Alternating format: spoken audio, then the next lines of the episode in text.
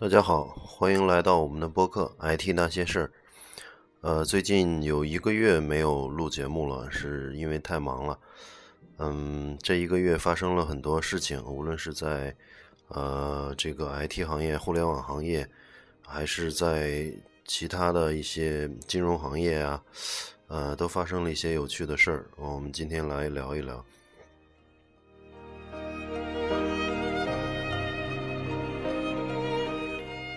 嗯，最大的新闻应该说是，呃，微软二百六十亿美元收购了 LinkedIn。呃，LinkedIn 是一个呃职场社交网站，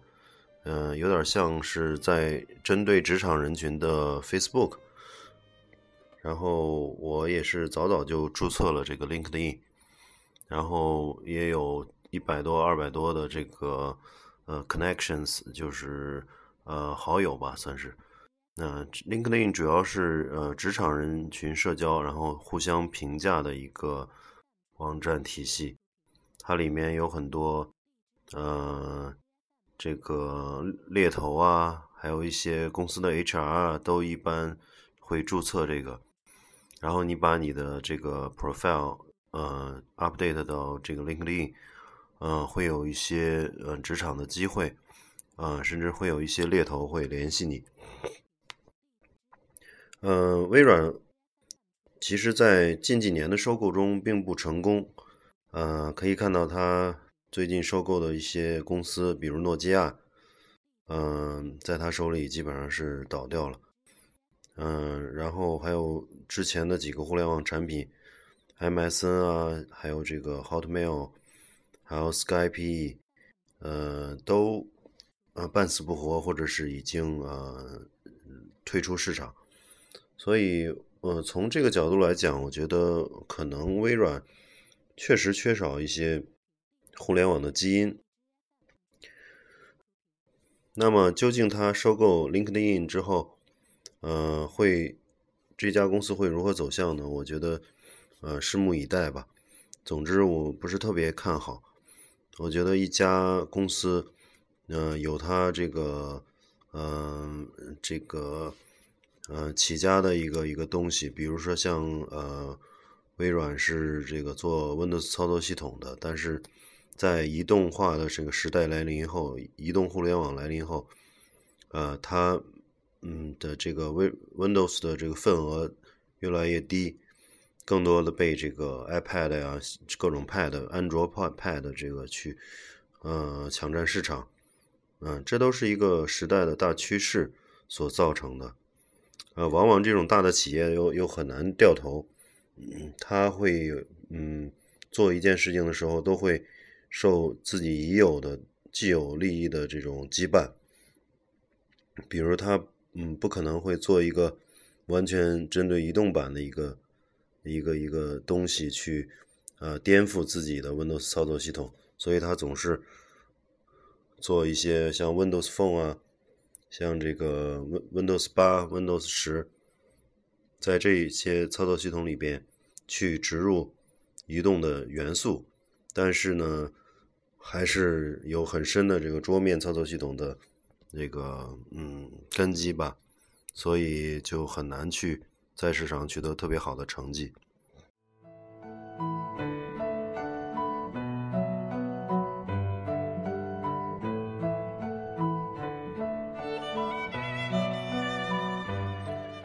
嗯，还有一个热炒的事情是，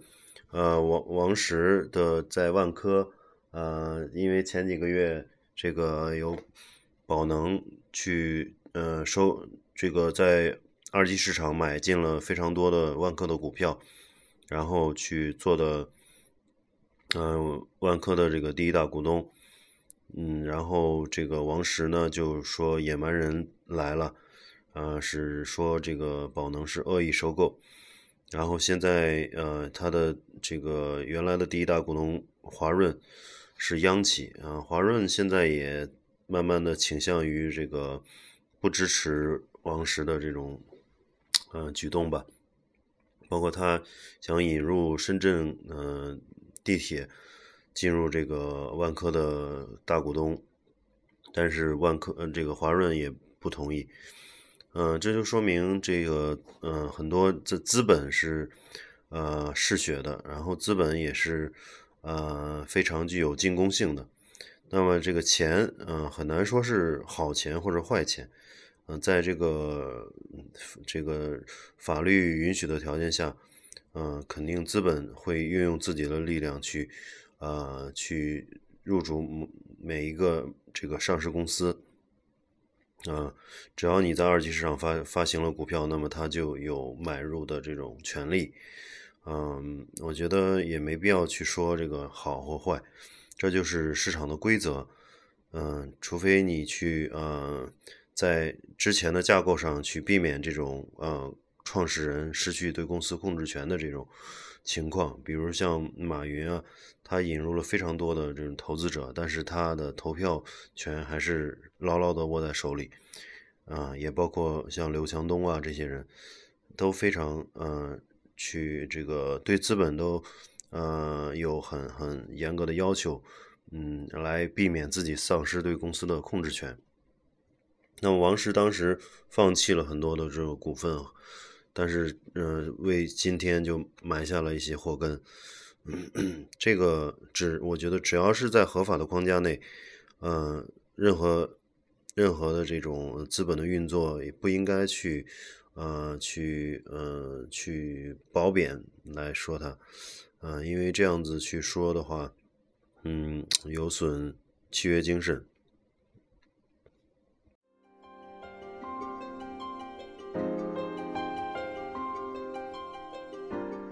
当然，从这一系列事情也看到，王石还是一个怎么说呢？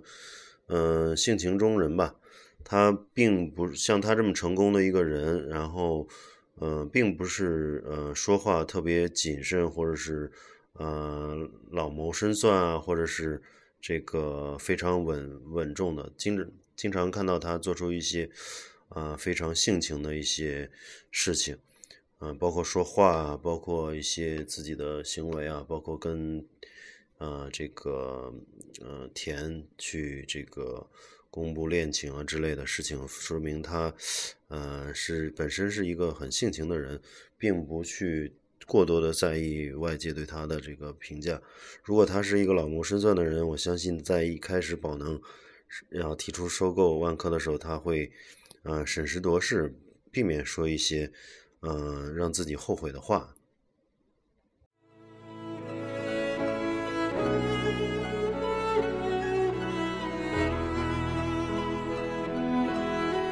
其实，在整个世界范围内看，这个资金啊，资本也是一个这个暗流涌动，而且经常会有一些资本上的，嗯，大的这种并购或者收购，背后都有资本的巨大的力量，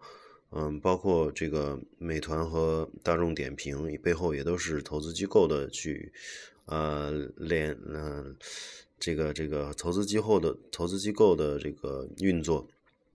嗯，还包括像滴滴打车啊、快滴的这种合并，嗯嗯，都有背后都有这个资本的这个呃呃运作吧。嗯，然后最近在看那个嗯高晓松的那个那个嗯小说，叫呃高晓松在爱奇艺的那个节目，嗯非常好。嗯，小松奇谈，嗯，其中最近有一集就是讲好莱坞的这个这个这些大佬们，然后好莱坞呢是一个电影工业的最发达的一个地方，然后又充斥着大量的好的导演人才，嗯，好的制片人，好的 studio，几大电影公司都在那都在好莱坞，然后这个全世界的热钱呢也都会去好莱坞去去运作。因为最好的电影公司在那里，所以很多的投资人，嗯，很多国家的这种有钱人都会去，呃，呃，去投资，包括这个中东的这个富豪啊，石油喷出来的这个源源不断的石油喷出来，让中东的这些富豪们，嗯，有了很多很多的钱，然后就去投，然后包括日本的崛起，啊，在上世纪八九十年代也去好莱坞做了很多事情。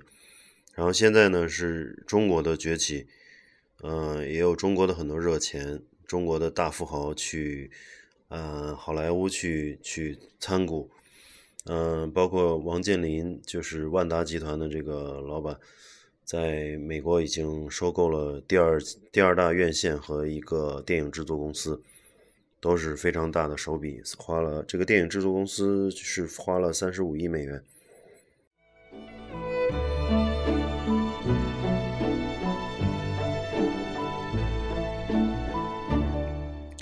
嗯，还有一个这个嗯事情就是，呃，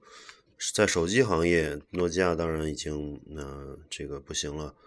呃，摩托罗拉早就完了，然后现在是这个前几名还在。不断的去呃更迭，啊，当然以前几前两名是很目前来看还是比较稳的，就是三星和苹果，然后第三名已经成为中国的华为，啊，华为非常厉害，就是嗯属于是非常低调，嗯，但是这个靠着自己对手机的这种呃行业的了理解和这种手机品质的把控，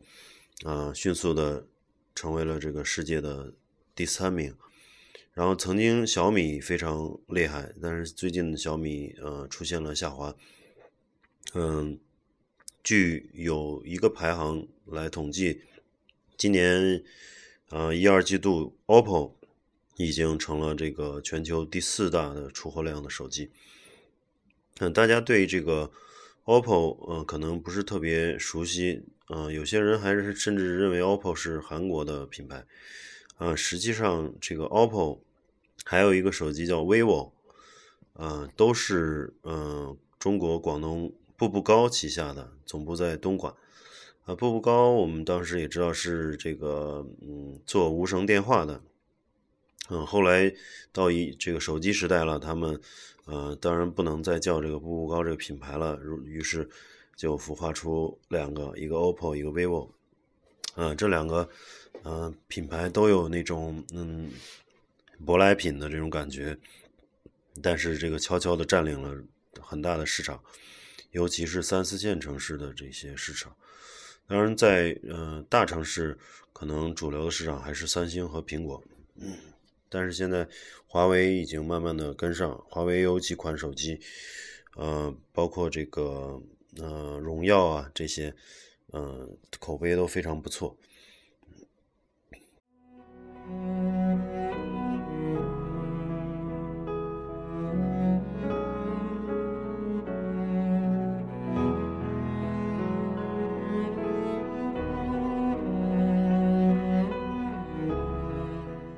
嗯我在前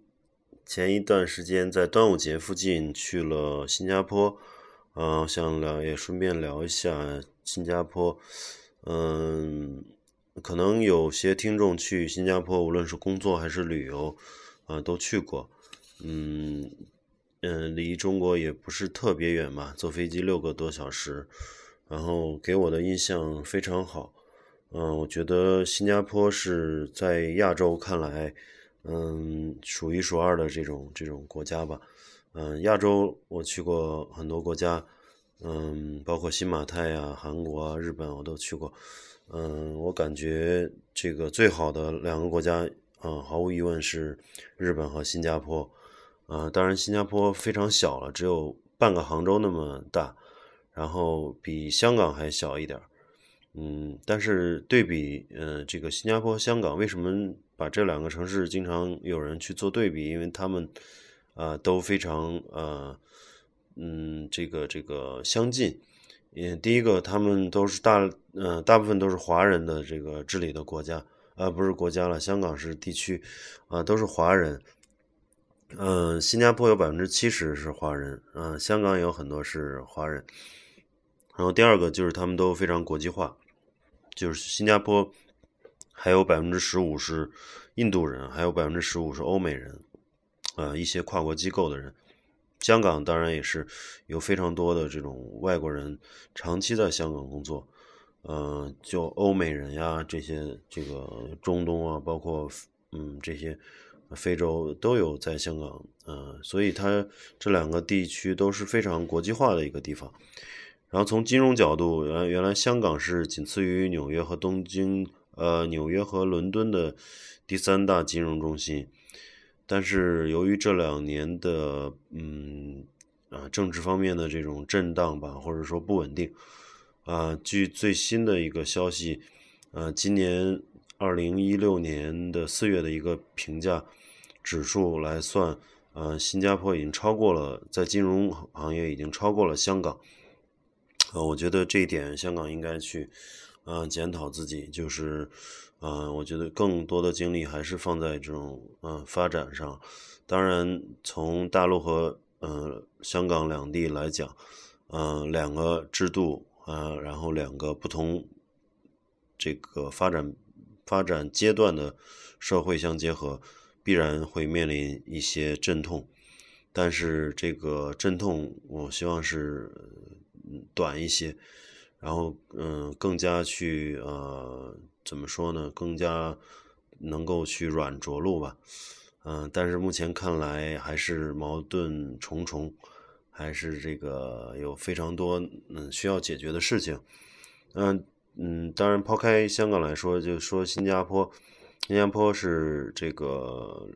这个从马来西亚分出来，然后在这个李光耀的手上。嗯，实现了这个嗯快速增长，然后嗯实现了经济的腾飞，然后也去也去也在这个亚洲被称为四小龙之一。嗯，去了以后觉得非常棒，就是无论是它的呃干净程度啊，嗯市政的这种交通啊，还有这个建筑啊，还有这个各方面生活的便利性啊，呃交通的便捷性啊。还有他的这种呃人的素质啊，还有这个整个嗯整个国家的这种嗯嗯这种面貌都非常好，嗯嗯和香港相比的话，新加坡应该说是比香港要干净多了，而且会嗯感觉就是人可能会就是平均素质会会更高一些。呃，也没有没有那么多人感觉，嗯，就是呃，整体来讲，嗯，要要要就说都说新加坡是花园城市嘛，是感觉确实是一个非常宜宜居的啊一一个这么一个国家。然后，嗯，对于去新加坡的人来讲呢，可能这个有几个需要呃去的地方吧。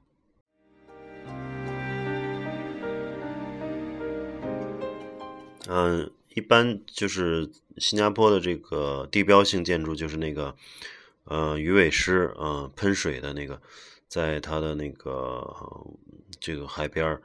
啊，它应该是叫湾啊，这个呃是是连着海的，但是这块是一个嗯两块大大陆夹着的一块一一个这个湾区，嗯，这个叫呃嗯滨海湾。啊，中文叫滨海湾，然后在英文叫 Marina Bay，啊，Marina Bay。这个 Marina Bay 呢，是应该说是新加坡最漂亮的地方吧，无论是白天还是夜景，啊，有点像啊香港的维多利亚港，嗯，就是从九龙这边看，嗯，看那个，嗯，这个隔着海峡的对面的那个港，呃，港岛。能够看到这个中环啊，看到这些一一片的这种高楼大厦，嗯，也有点像上海的外滩啊，在外滩可以看到浦东那边一片的高楼大厦，嗯，在新加坡这个 Marina Bay 也是能够看到一大堆的高楼大厦，然后能看到那个呃这个金沙的那个酒店。嗯，金沙酒店就是著名的，这个上面是一个像一个船一样的一个一个一个房顶，然后那个上面有，嗯，实际上最高的游泳池，无边游泳池，就是好像就在那个房顶游泳一样，嗯，能看到俯瞰到整个城市的这种夜景，啊也好，白天的景色也好，都非常美，呃，当然我没有上去过，因为这个金沙，嗯。这个酒店，呃，平时大概是一千八两千的样子。然后，当然在端午节可能有很多游客，包主要是大陆的游客过去，把这个这个金金沙的这个房价都已经提高到了三千一晚。嗯，所以我没有住呃这个金沙，所以没有去他的房顶去到他那个游泳池看一看。嗯，据说是淘宝有。嗯，二百多块钱能够在淘宝上买到这个票，然后这个酒店里的金沙酒店里人会下来接你，然后给你一张门，呃，给你一张门卡房卡，然后你就可以去上游泳池上玩一会儿。嗯嗯嗯，当然这个反正淘宝无所不能的淘宝嘛，这个是确实有人实践过。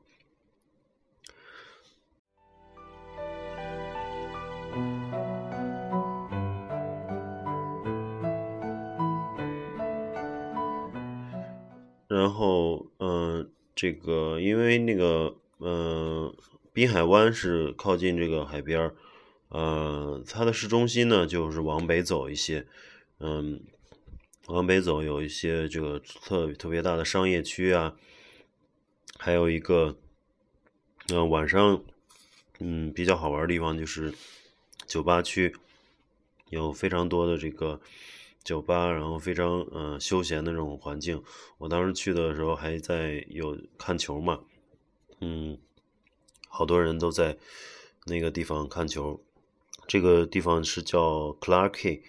嗯，中文叫克拉码头。然后去这克拉码头这一带，全是晚上都是酒吧，有乐队，而且非常有水准。嗯，然后在嗯一。新加坡因为很小，在主要几个玩的地方，还有就是著名的这个 Universal Studio，也就是环球影城。嗯，环球影城在亚洲只有两个，一个是坐落在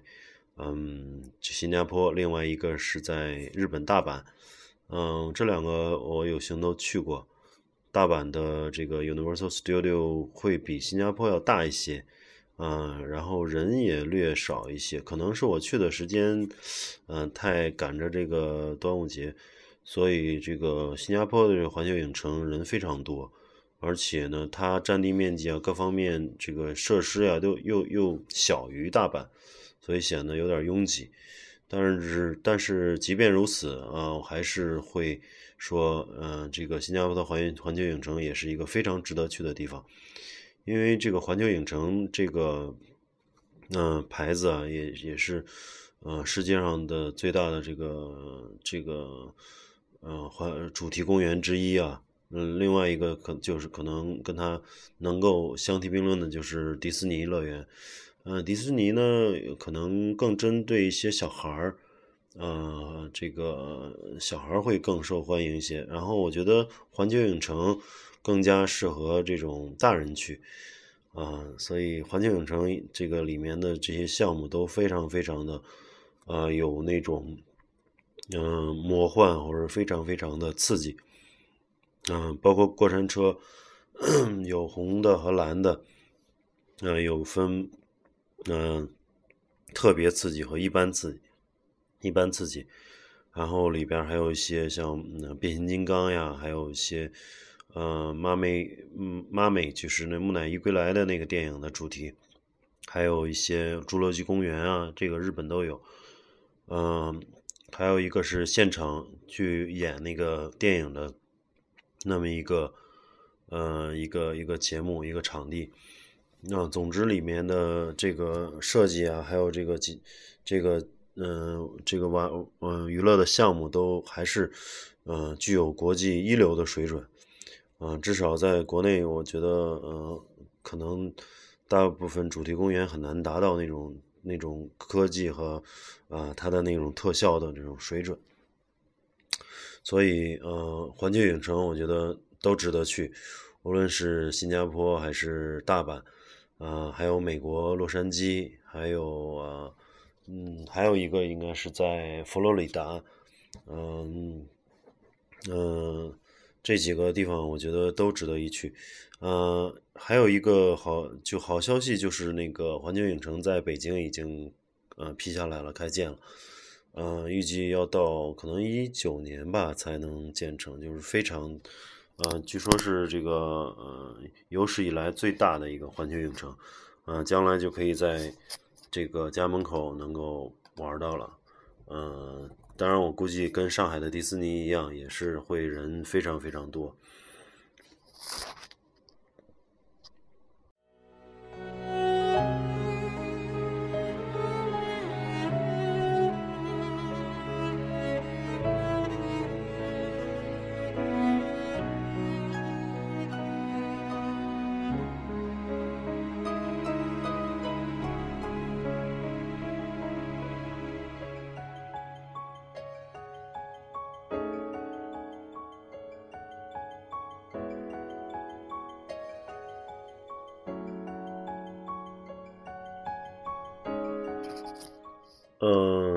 好，那么先聊到这儿。嗯，下周可能还要去香港出差。嗯，最近工作还是会很忙。嗯，因为所在的这个互联网金融行业是一个高速发展，然后呃各种政策方向还不确定的一个行业，所以需要抓紧时间去呃壮大自己，然后发展自己。呃，最近的这种工作还算比较顺利，嗯，等有时间忙过这段时间，我来跟大家聊聊这对这个行业的整体啊趋势判断，嗯，希望大家到时能够继续支持和收听，啊，也感谢这么多的听众，嗯，甚至有些听众在后台啊，在呃，在这个呃微信里面给我留言。说是怎么不不不发新节目了？啊，确实很忙，也感谢大家的支持。现在这个在荔枝 FM 上，我的这个嗯节目已经有，嗯，今天是有已经截止今天有十六点四万，嗯，收听人人次收听，嗯，关注者已经超过四千二百四十人，嗯，四千二百多人了，嗯。这个让我觉得很呃欣慰，就是每隔一段时间抽出，嗯，抽出一些时间来录这个节目，嗯，希望能给大家带来一些嗯价值吧，呃，也希望有兴趣的可以关注我的微信公众号，嗯，IT 那些事儿，嗯，英文是 IT Gossip，I T G O S S I P。嗯，在这个微信公众号里可以给我们在后台留言，嗯，和我们互动，嗯，我也会不定期的发一些文章，当然最近也太忙，没有发一些，没有发什么太多文章，嗯，有机会，嗯，会发一些文章，嗯，希望大家可以关注一下，里面也有我的微信呃账号，嗯，有兴趣的也可以加，我们去一些嗯做一些沟通。啊，好，那么这期节目就先聊到这儿，感谢大家的收听，嗯，再见。